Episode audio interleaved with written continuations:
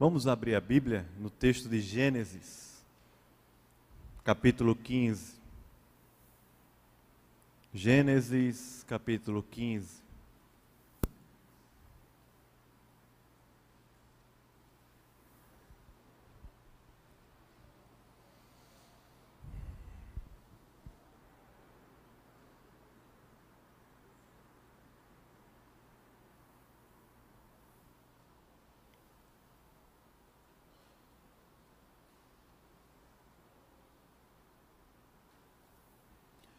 Gente vai ler o capítulo todo de Gênesis, capítulo 15. São apenas 21 versículos, tá bom? Ele diz assim, eu vou algum versículo ou outro, eu vou chamar os irmãos para lermos, lermos juntos. Ouça bem a palavra do Senhor, ele diz. Depois destes acontecimentos, veio a palavra do Senhor a Abrão numa visão e diz: Não temas, Abrão, eu sou o teu escudo e o teu galardão será sobremodo grande. Respondeu Abrão: Senhor Deus, que me haverás de dar se continuo sem filhos e o herdeiro da minha casa é o Damasceno Eliezer? Disse mais Abrão: A mim não me concebeste descendência, e um servo nascido na minha casa será o meu herdeiro. A isto respondeu logo o Senhor, dizendo: não será, não será esse o teu herdeiro, mas aquele que será gerado de ti será o teu herdeiro. Então conduziu Abraão para fora e disse: Olha para os céus, conta as estrelas, se é que o podes. E lhe disse: Será assim a tua posteridade. Vamos ler juntos, verso 6, ele diz: Ele creu no Senhor e isso lhe foi imputado para a justiça. Disse-lhe mais: Eu sou o Senhor que te tirei de Ur dos Caldeus para dar-te por herança esta terra. Respondeu-lhe, é, perguntou-lhe Abraão: Senhor, como é que eu vou saber que eu vou possuir a terra? Como saberei que hei de possuí-la? Respondeu-lhe: Toma-me uma novilha, uma cabra e um cordeiro, cada qual de três anos uma rola e um pombinho. Ele, tomando todos estes animais, partiu-os pelo meio e lhes pôs em ordem as metades, umas defronte das outras, e não partiu as aves. Aves de rapina desciam sobre os cadáveres, porém Abraão os enxo as enxotava o tempo todo. Ao pôr do sol, caiu um profundo sono sobre Abraão e grande pavor, e cerradas trevas o acometeram. Então, então lhe foi dito: Sabe com certeza que a tua posteridade será peregrina em terra alheia, e será reduzida à escravidão, e será afligida por quatrocentos anos. Mas também eu julgarei a gente a que tem de sujeitar-se, e depois sairão com grandes riquezas, e tu irás para os teus pais em paz serás sepultado em ditosa velhice. Na quarta geração tornarão para cá, porque não se encheu ainda a medida da iniquidade dos amorreus. E sucedeu que, quando se pôs o sol, houve densas trevas, e um fogareiro fumegante, e uma tocha de fogo que passou entre aqueles pedaços. Verso 18, vamos ler juntos? Naquele mesmo dia, fez o Senhor aliança com Abraão, dizendo: A tua descendência dei esta terra, desde o rio do Egito até ao grande rio Eufrates. O Queneu, Quenezeu, Cadimoneu, Eteu, Ferezeu, Refaíns, Amorreu, Cananeu, Girgazeu e o Jebuseu. Amém. Vamos orar mais uma vez. Ó oh Deus, nós lemos aqui a tua palavra, queremos trazer a nossa mente cativa ao Senhor nessa manhã, Pai. Usa de graça, fala conosco, consola-nos, revigora a nossa alma, Pai, para a glória do teu nome, Senhor. Em nome de Jesus, amém. Amém. A missão de Deus forma servos, é o que a gente tem estudado aqui nesse ano, tem se proposto é, a estudar ao longo desse ano de 2020. Temos feito isso nos pequenos grupos a partir de Jesus e a cada mês pensando em algum cenário ou algum personagem da Bíblia para a gente é, pensar sobre esse tema, sobre essa temática. Queria ver com vocês, pelo menos nesses dois domingos, um pouco disso em Abraão. Estudando hoje o capítulo 15 de Abraão e podendo ouvir da parte do Senhor desse processo de Deus é, com o coração de Abraão, que muitas vezes é o processo de Deus com o nosso coração também. A missão de Deus forma servos, ela não forma voluntários, ela forma servos. Ela não forma voluntários, mas forma servos. Igrejas que se estabelecem aqui na terra sem o DNA do discipulado e da palavra do Senhor, têm como metodologia ministerial o voluntariado. Mas igrejas apegadas à palavra de Deus e que vivem o discipulado, não são igrejas que formam voluntários, mas formam o que, irmãos? servos. Esse é, esse é o tema que a gente vai conversar. Talvez você se perder ao longo da pregação, você possa guardar isso, você vai lembrando disso. A palavra do Senhor nos ensina que nós somos servos. Servos. O voluntário serve a partir do seu potencial. A credencial do voluntário é o seu potencial, é o que ele tem de melhor. A credencial do servo é a consagração, é a entrega. Ah, o voluntário serve a partir de si, ele escolhe onde servir, o que fazer. O servo não tem escolha. O servo se dispõe, o servo se coloca nas mãos é, do seu Senhor e se dispõe para ser usado como Deus quer, do jeito que Deus quer.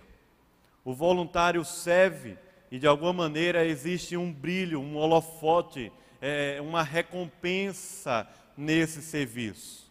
O servo serve, porque Deus é a sua recompensa, Deus é o seu galardão.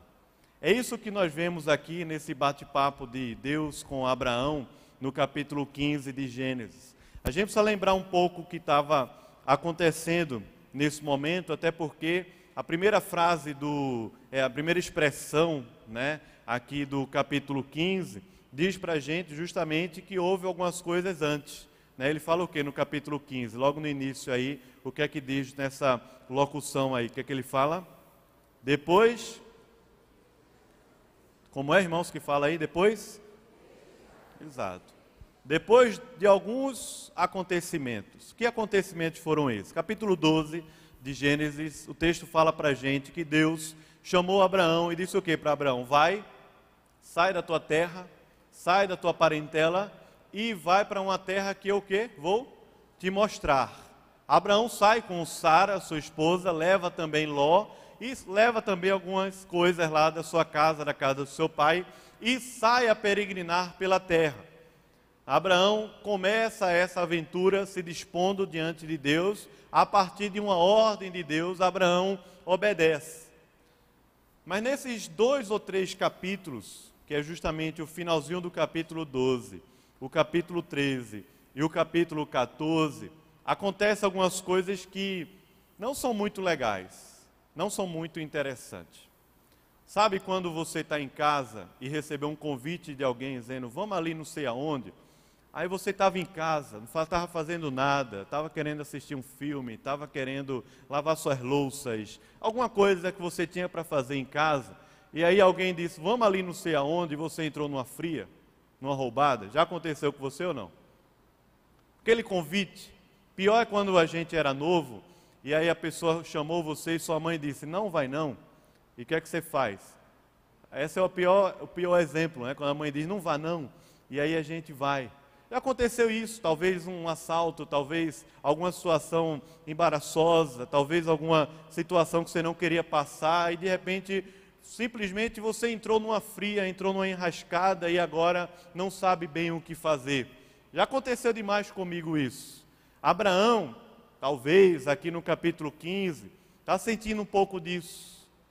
Deus chamou ele para ir para uma terra, Deus ia mostrar qual era a terra, Deus ia dar uma, descendência a ele.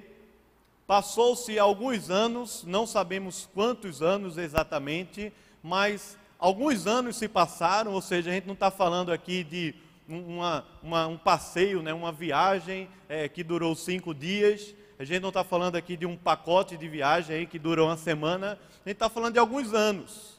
Passam-se alguns anos e as principais coisas que o texto relata para a gente, ou, ou melhor, os principais acontecimentos que Abraão tem experiência durante esses anos que se passaram, são acontecimentos difíceis e complicados. No capítulo 12, Abraão entra no Egito e com medo, com medo de morrer, ele diz que a sua esposa é a sua irmã. E tem toda uma situação ali totalmente embaraçosa com Abraão e Sara no Egito com o grande faraó no capítulo 12. Deus é quem dá livramento a Abraão ali no Egito. Mas aquela situação que Abraão viveu com Sara no Egito, ela marca a sua história, marca o seu casamento, e vai acontecer uma outra situação também mais à frente. O fato é que Abraão, no Egito, ficou com medo de morrer, com medo de perder sua esposa, com medo, talvez aí, na tentativa de sustentar a promessa de Deus e fazê-la acontecer a qualquer custo. Abraão disse: É minha irmã Capítulo 13, Abraão cresce sobre a terra, os servos crescem. Ele tinha também um sobrinho que era meio que filho dele, assim, chamado Ló. Só que tem uma confusão lá entre os pastores. E não é fácil administrar confusão, não é não, irmãos? Eu não sei qual é a mais difícil, se é a nossa ou é a dos outros. Estava a maior confusão entre os pastores lá embaixo. Abraão e Ló disseram, rapaz, melhor é o que? A gente se dividir. Cada um vai para um canto diferente. Abraão, talvez, talvez não, com certeza que movido pelo Senhor, disse: Ló, escolha aí a terra que você vai. E Ló escolhe as campinas do Jordão, atraentes, bonitas, prósperas. Só que Ló foi parar lá em Sodoma e Gomorra. E está lá Ló em Sodoma e Gomorra e Abraão peregrinando justamente na terra que Deus falou para ele que ia ser dele, que a posteridade dele ia possuir aquela terra. Diferente, ou melhor, separado do seu querido sobrinho lá de Ló. Está lá, Abraão, ou melhor, está lá Ló, em Sodoma e Gomorra, e acontece uma grande batalha, uma grande guerra. Cinco reis se juntam contra quatro reis, povos se juntam, e há uma grande batalha ali naquela região de Sodoma. O que acontece é que Abraão, quando abre o jornal em casa pela manhã, tomando seu café quente, ele descobre que Ló foi levado cativo. Ou ouvindo ali a rádio antes das sete da manhã, a respeito das notícias da guerra, ele descobre que um jovem chamado Ló foi levado cativo durante aquela grande batalha e Abraão termina o seu café, a troca de roupa, chama lá os seus homens que trabalhavam com ele. Abraão já tinha centenas de homens ali vivendo com ele aquela promessa, e Abraão vai lá guerrear uma batalha para resgatar Ló.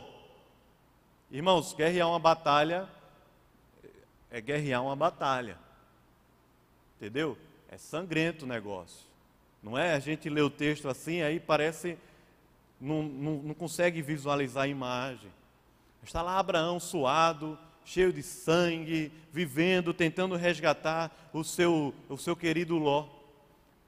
Cansado da batalha, ele volta.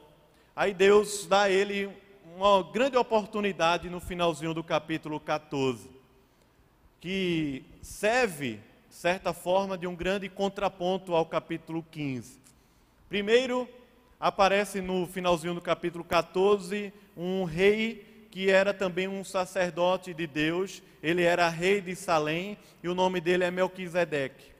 Ele era uma pessoa, de fato. Abraão não viu um anjo. Melquisedeque existiu e Melquisedeque, ele aqui no Antigo Testamento representou para Abraão o sacerdócio de Cristo. Quem fala isso para a gente é Hebreus.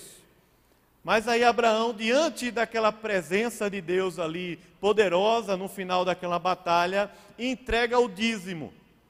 Abraão entrega o dízimo. Concomitantemente a esse grande encontro, aparece o rei de Sodoma. E me parece que esses dois reis representam bem o que a gente estava falando aqui na introdução a respeito da missão de Deus que forma servos e das metodologias de crescimento numérico e quantitativo que só gera voluntariado. O rei de Sodoma estabelece um relacionamento com Abraão de barganha. O rei de Sodoma vai ao encontro de Abraão de mãos vazias. O rei de Sodoma chega para Abraão e diz: Abraão, me dá o pessoal, o povo que você resgatou da batalha, e pode ficar com os bens. O rei de Sodoma tenta barganhar com Abraão é, tudo o que Abraão tinha vivido ali naquela batalha. Abraão cansado dessa grande guerra, mas ainda percebendo, ou, há no coração de Abraão a promessa acontecendo na terra, Abraão diz ao rei de Sodoma: Eu não quero é nada de você. Eu não quero nada de você para que um dia, quando Deus resolver nos abençoar, você não venha dizer que tudo aconteceu por sua causa, como se nós fôssemos ter agora uma dívida. Melquisedeque chega para Abraão e Abraão entrega o dízimo.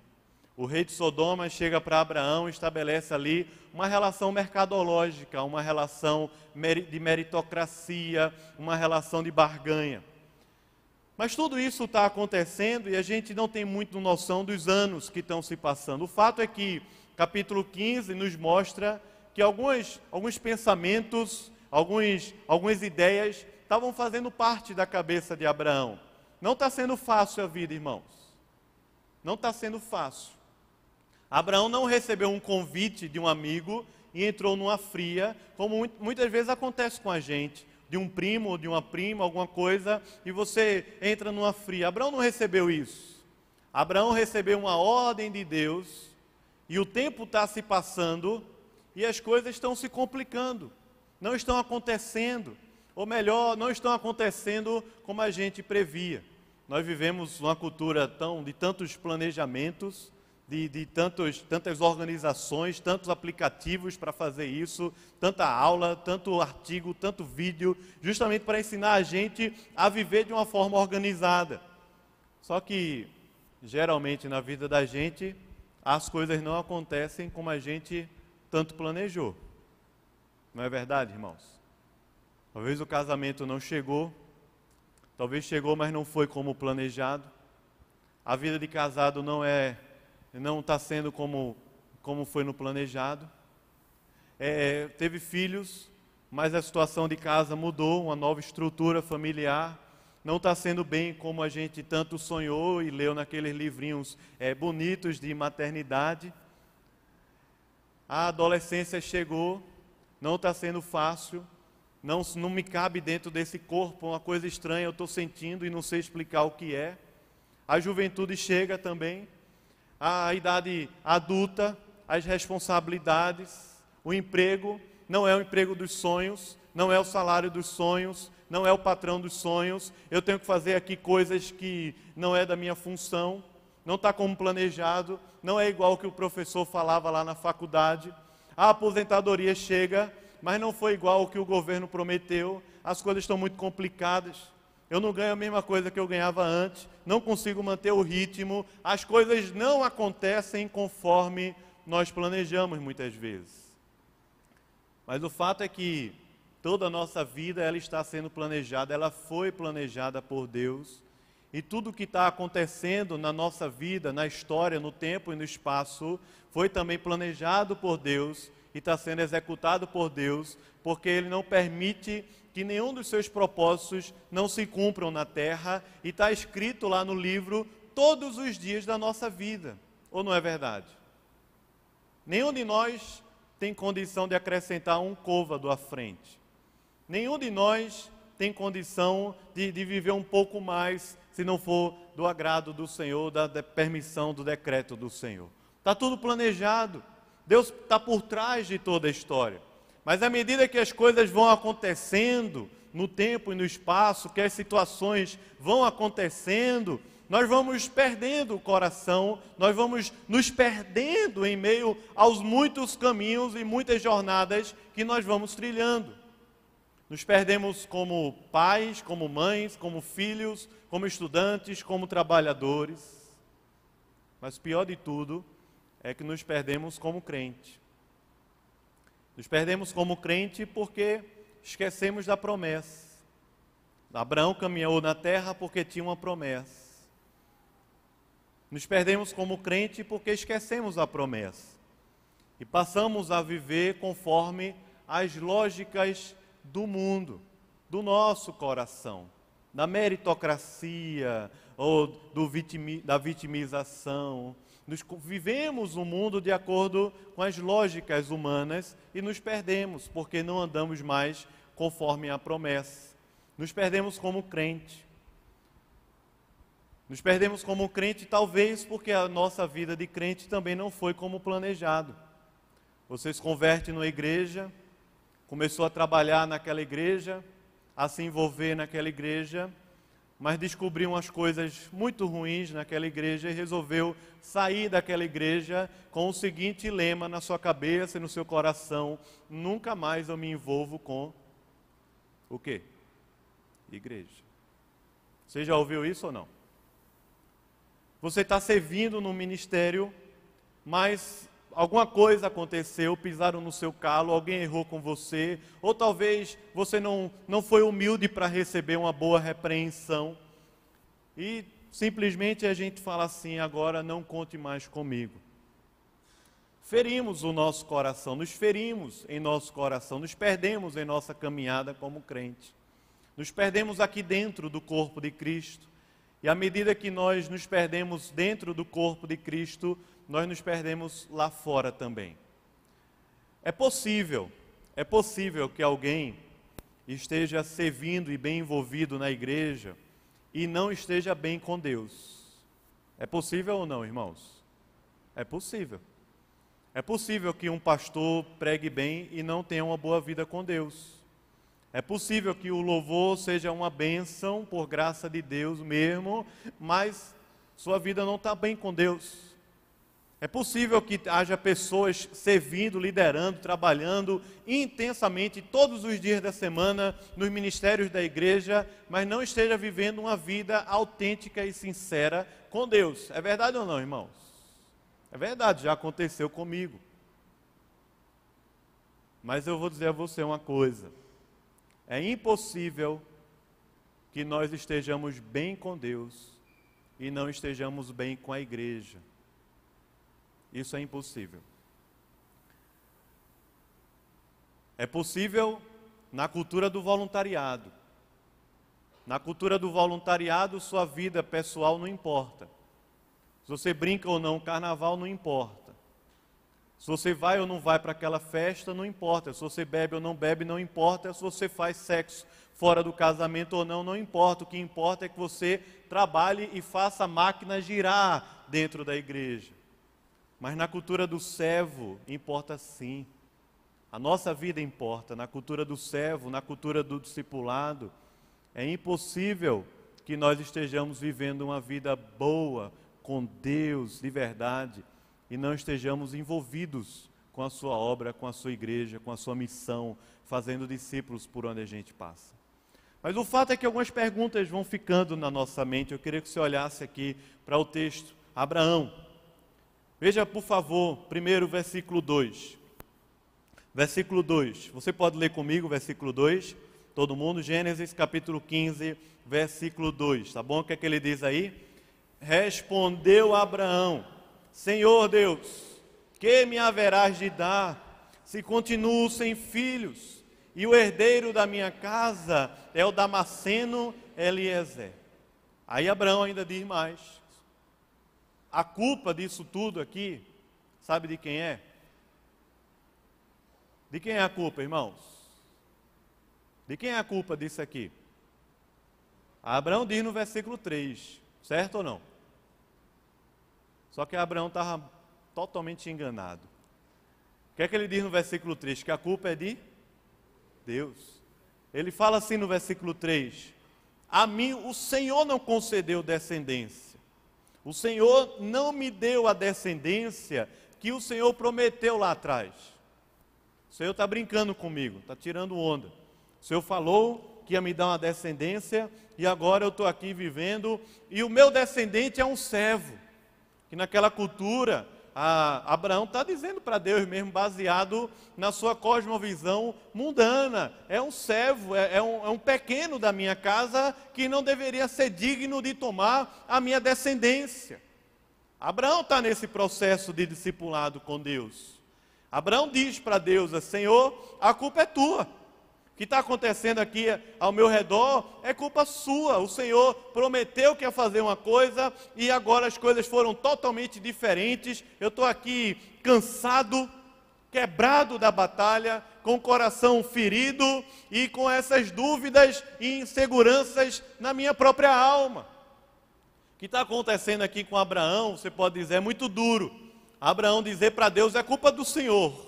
Talvez aqui muitos nunca fizeram isso na vida, dizer para Deus em oração, dizer, Senhor, a culpa é tua do que está acontecendo. E aí você está ouvindo o sermão e dizendo, Abraão tinha nada a ver, Abraão estava muito perdido, Abraão. Mas sabe o que está acontecendo, irmãos? É aquilo que muitas vezes nós sentimos e não falamos. É aquela insegurança na nossa alma.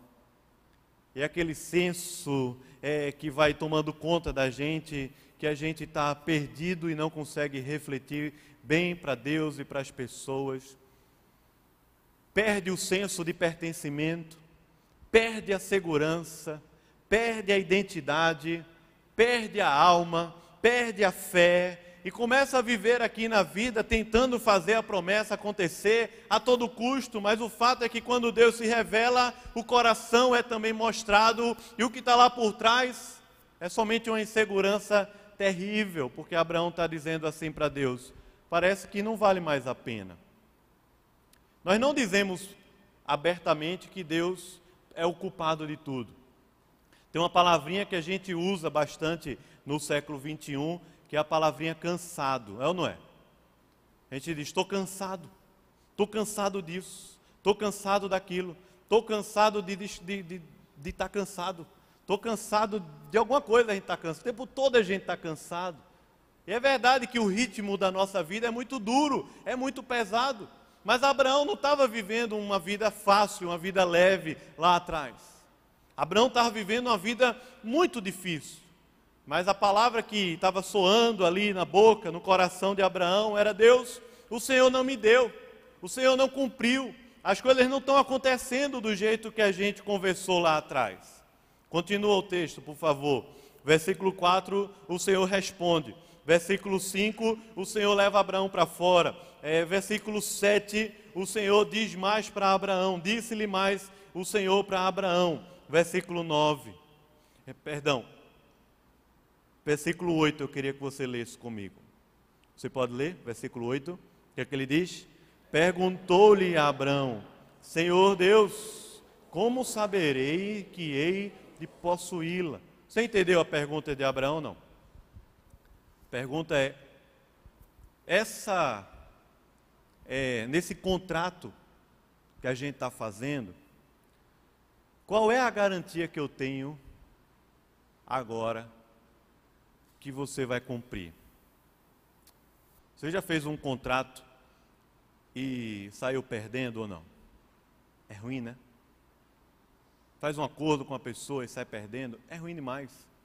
Abraão está dizendo para Deus agora o seguinte: qual é a certeza? Qual é a garantia? Qual é a garantia que eu tenho que se eu pegar e colocar a minha mão nessa espada e sair para a batalha, as coisas vão acontecer do jeito que eu planejei, do jeito que eu quero controlar? Qual é a garantia agora que eu tenho de que o que o Senhor falou vai de fato acontecer. Veja o que está acontecendo aqui no coração de Abraão, porque parece que Abraão está dizendo para Deus que só vai valer a pena de fato ele se gastar se Abraão tiver essa garantia muito clara, muito descrita por Deus. E sabe o que Deus responde para Abraão? Abraão, vê, tua descendência vai passar mais de 400 anos escrava numa nação. Irmãos, 400 anos é muito tempo, não é não?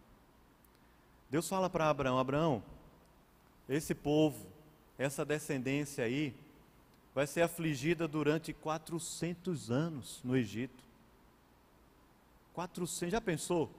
Abraão está vivendo o ano de 1620, ou você está vivendo hoje 2020, e Deus falar assim, vai durar 400 anos. No ano 2420 é que a coisa vai acontecer. O que é que você acha? A gente não tem essa noção do tempo, até porque o máximo que a gente programa a vida da gente são 30 anos, ou é 30 anos, ou 40, né? Porque mudou, eu não sei fazer esses cálculos. Daqui a 30 anos, então vamos supor assim, você está pagando uma aposentadoria para dizer assim, daqui a 30 ou 40 anos eu vou viver uma vida na terra, ó, garantida. Mas qual é a garantia? Porque o que Deus está falando a Abraão é: vai demorar. Mas Abraão, você vai ter uma vida boa. Você vai terminar sua vida em paz, em ditosa velhice, e você será recolhido à sepultura junto com os seus pais. E na quarta geração eu vou mandar o livramento para vocês poderem viver essa promessa que está acontecendo aqui. Veja só, uma linguagem bem humana nossa, Deus pede uma garantia para Abraão ou melhor, Abraão pede uma garantia para Deus, e Deus responde, talvez aqui, da maneira que Abraão menos queria, ou menos pensou, ou menos planejou. Agora, olha o que Deus falou para Abraão, por favor. Volta um pouquinho o texto e veja qual é essa grande garantia que o texto vai revelar para a gente. Versículo 2, Abraão, quando diz a Deus assim: O que é que está acontecendo? é justamente a partir de uma própria palavra do Senhor. Deus falou para Abraão que, versículo 1, ele diz: Não temas, Abraão, não temas porque eu sou o quê? O teu escudo, e eu sou a tua recompensa. Sou eu quem sou o teu galardão, a tua recompensa será sobremodo grande. A partir daí, Abraão revela o coração e diz: Como assim, Deus? Como assim? Como assim que a recompensa é grande? Se o que o Senhor falou não está acontecendo agora, a minha descendência não está sendo é, é, efetuada na terra. Aí ele fala isso para Deus, mas Deus responde para Abraão. E a resposta eu acho tão interessante, porque Abraão, Deus leva Abraão assim para fora. Parece que acontece muito com a vida da gente, né? A gente está muito preocupado, está com o coração pesado e só consegue olhar ao redor a nossa visão ela fica muito limitada, nós nos tornamos míopes, muitas vezes até cegos e enganados na nossa própria alma, mas não conseguimos dizer, só falamos que estamos assim, cansados e não queremos nos envolver tanto, e isso e aquilo outro. Mas Abraão ali, cego na sua própria alma, sem conseguir enxergar mais a promessa de Deus, Deus chama Abraão para fora. Diz: Abraão, sai um pouco, olha para o céu. Vê ali, conta as estrelas do céu, conta aí.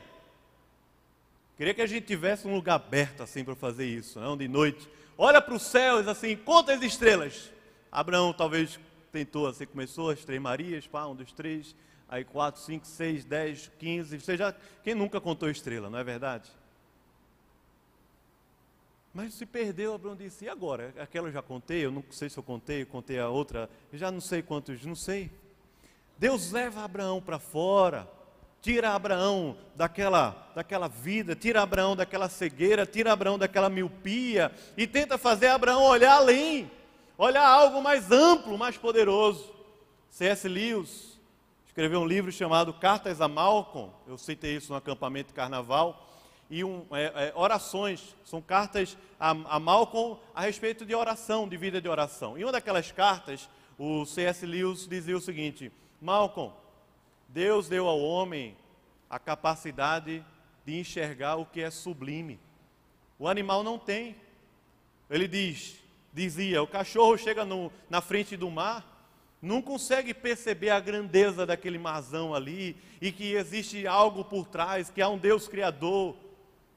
O, o, o pássaro está voando assim, ele voa, né? a gente não consegue voar e fica, caramba, o pássaro está voando ali, nossa, que poder, então ele está voando, mas o passarinho não consegue perceber a grandeza desse universo, mas eu e você, Deus nos dotou dessa capacidade de enxergar o sublime. E o sublime não é a própria criação, mas é um Deus que é maior do que a criação. Então Deus fala para Abraão: sai um pouco, sai um pouco aí da sua vida, sai um pouco dessa realidade, sai um pouco dessa zona de conforto e olha para o céu. Olha a vida que você tem pela frente. Olha quantas estrelas tem no céu. Ele fala: a tua posteridade, a tua herança será maior do que tudo isso. Será como as estrelas que você está tentando contar no céu. Depois Deus ainda vai continuar a falar com Abraão, dizendo: Sou eu que sou o Senhor. Fui eu quem tirei você de Ur dos Caldeus. É interessante porque essa expressão do versículo 7 é a mesma lá de Êxodo capítulo 20, que ganha um novo cenário. O novo cenário não é mais Ur dos Caldeus, mas é o Egito. Ele fala: Eu sou o Senhor que tirei vocês do Egito, da casa da servidão. Deus está se apresentando para Abraão e lembrando: fui eu quem chamei você, eu quem sou a garantia da sua vida, eu quem prometi a você e sou eu quem vou cumprir, Abraão. Eu que chamei você para lhe dar uma herança, uma recompensa. E a recompensa é chamada de terra. Não era aquela terra física e geográfica, mas era uma terra na qual Deus é o arquiteto, Deus é o edificador e Deus está construindo aqui sobre a terra conforme a Bíblia vai revelando para a gente, de Gênesis até Apocalipse, quando fala no final do, da Bíblia em Apocalipse que Deus há de trazer à terra novos céus e o que? Nova terra. Então Deus está falando para Abraão: Abraão, presta atenção, fui eu quem tirei você de lá. Fui eu quem salvei você e estou conduzindo você para alcançar essa terra. Agora faz o seguinte: toma aí uns animais, que a gente vai fazer uma aliança. Você não quer uma garantia? Você não quer uma coisa visível para poder enxergar o invisível? A gente vai fazer uma aliança. E a aliança que Deus faz com Abraão, que torna visível o invisível, aponta diretamente para Cristo, que é a imagem do Deus, o que, irmãos? Invisível. A aliança que Deus faz com Abraão aponta diretamente para Cristo, que é a imagem do Deus invisível. Você já deve ter ouvido uma pregação sobre isso aqui. Eu já ouvi algumas. E você já sabe essa história. A aliança, como havia no, nesse período, na cultura onde de onde Abraão tinha saído, era o seguinte: matam-se os animais, divide de um lado, divide do outro e passa ali, ó. Você vai fazer um acordo? Tem aqui um tapete vermelho, certo? Então vamos lá, vou fazer um acordo, vou vender a minha casa. Aí vendi a minha casa para o diácono é, Geneton. Aí Geneton está lá, eu estou aqui. Nós matamos os animais, de um lado e do outro. Vamos passar, eu e Geneton aqui, pela passarela vermelha. E a gente está dizendo assim: se eu não cumprir a parte do contrato, se eu não pagar, aconteça comigo o que aconteceu com esses bichos todos aqui que estão mortos. Abraão prepara o cenário. Só que quando o sol se põe, densas trevas tomam aquele lugar. E Abraão começa a dormir. Ele está que não aguenta mais. Como às vezes a gente encontra uma pessoa no ônibus, já achou assim, a pessoa está no ônibus, mas não aguenta, dormiu, arriou completamente. É ou não é? Perdeu, dormiu, está no culto, mas dormiu com o braço, até rasgou a Bíblia, porque dormiu com o braço na Bíblia. Dormiu, Abraão dormiu, não tem quem faça, nem o pastor Sávio gritando vai acordar. Dormiu completamente Abraão ali naquele lugar. Deus fala para Abraão: Abraão, eu vou fazer a promessa se cumprir.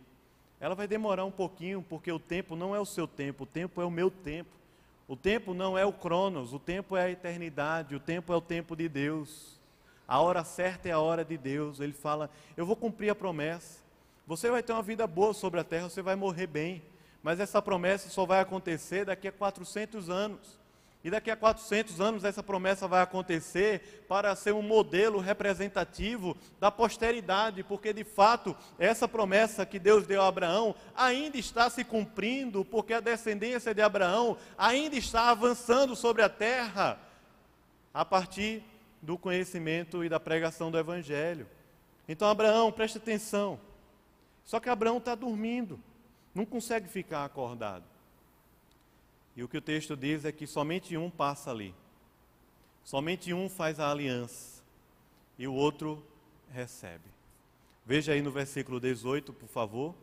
18, o que é que diz? Ele fala: Naquele mesmo dia. Vamos lá? Naquele mesmo dia fez o Senhor aliança. Até aí. Na, até aí, até aí, até aí. Naquele mesmo dia, fez o Senhor aliança com Abraão e ele disse: A tua descendência eu darei essa terra. Não era só aquela terra, é a terra toda, irmãos. Toda a terra é nossa. Por isso que Jesus falou: Bem-aventurados os mansos, porque herdarão a terra. O que acontece é que a, as respostas que Abraão tanto queria, elas não foram conforme o seu próprio gabarito. Mas Deus falou para Abraão: Sou eu, Abraão. Eu sou o teu escudo. Eu sou o teu galardão. Sou eu, Abraão. Sou eu. A aliança que Abraão ia fazer com Deus, Deus também falou: Sou eu, Abraão.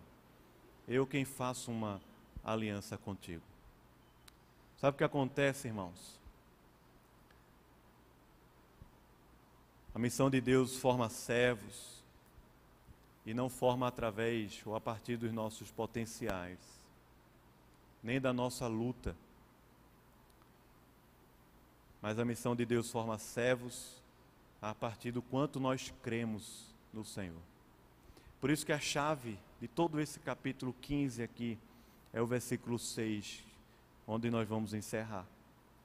O que o texto vai dizer é que o que aconteceu com Abraão ali não foi que Abraão foi para uma, uma aula de motivação.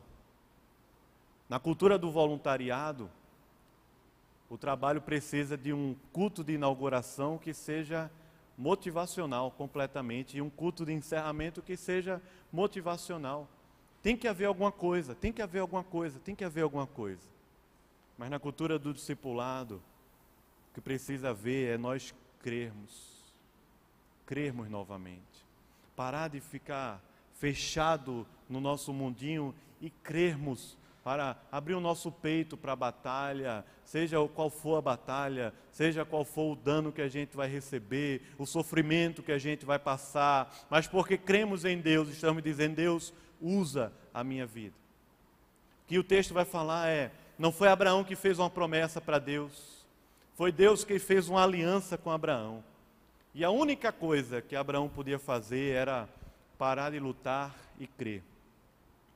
Parar de lutar e crer. Pare de lutar e creia. Pare de guerrear no seu coração e creia. Abraão creu no Senhor e isso lhe foi imputado para a justiça. Você pode ler comigo o versículo 6? Ele creu no Senhor e isso lhe foi imputado para a justiça. Amém. Vamos orar? Se puder fechar os olhos para a gente orar.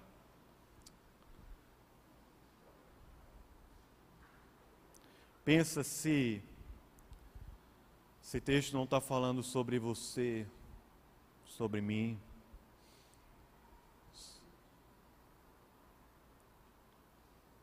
Servos se entregam servos se rendem. Param de lutar e se rendem ao Senhor.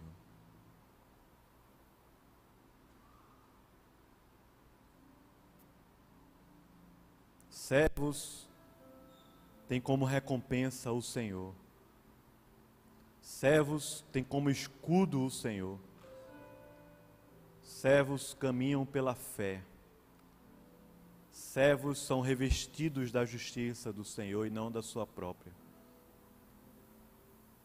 É assim que eu e você podemos ser levantados para servir a Deus aqui na terra, na igreja, dentro de casa, no trabalho, no mundo.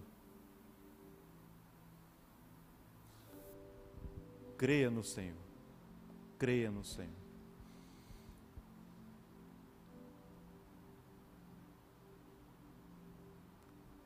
Creia como antes. Creia novamente. Creia no Senhor. Ó oh, Deus, nosso coração ele é tão pequeno, mas se acha tão grande. Nós somos tão fracos, mas nos achamos tão fortes. Tem misericórdia de nós, inverte isso no nosso coração. Pai, muitas vezes temos questões e a gente precisa fazer ao Senhor abrir o nosso coração. Mas pastoreia-nos, para a gente não passar anos e anos da nossa vida imóveis, apáticos, perdidos.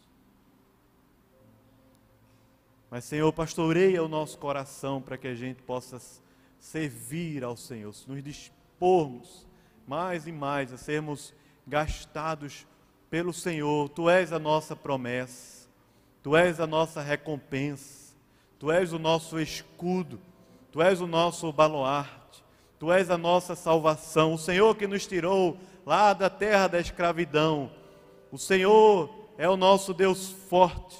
O Senhor é o nosso Pai. Tu és o caminho, tu és a verdade, tu és a vida, tu és a fonte de água viva. É o Senhor somente, Pai. É o Senhor. Então ativa tudo isso em nosso coração pela fé, para crermos no Senhor e sermos revestidos da tua justiça. Nos abençoa, Pai. Em nome de Jesus. Amém.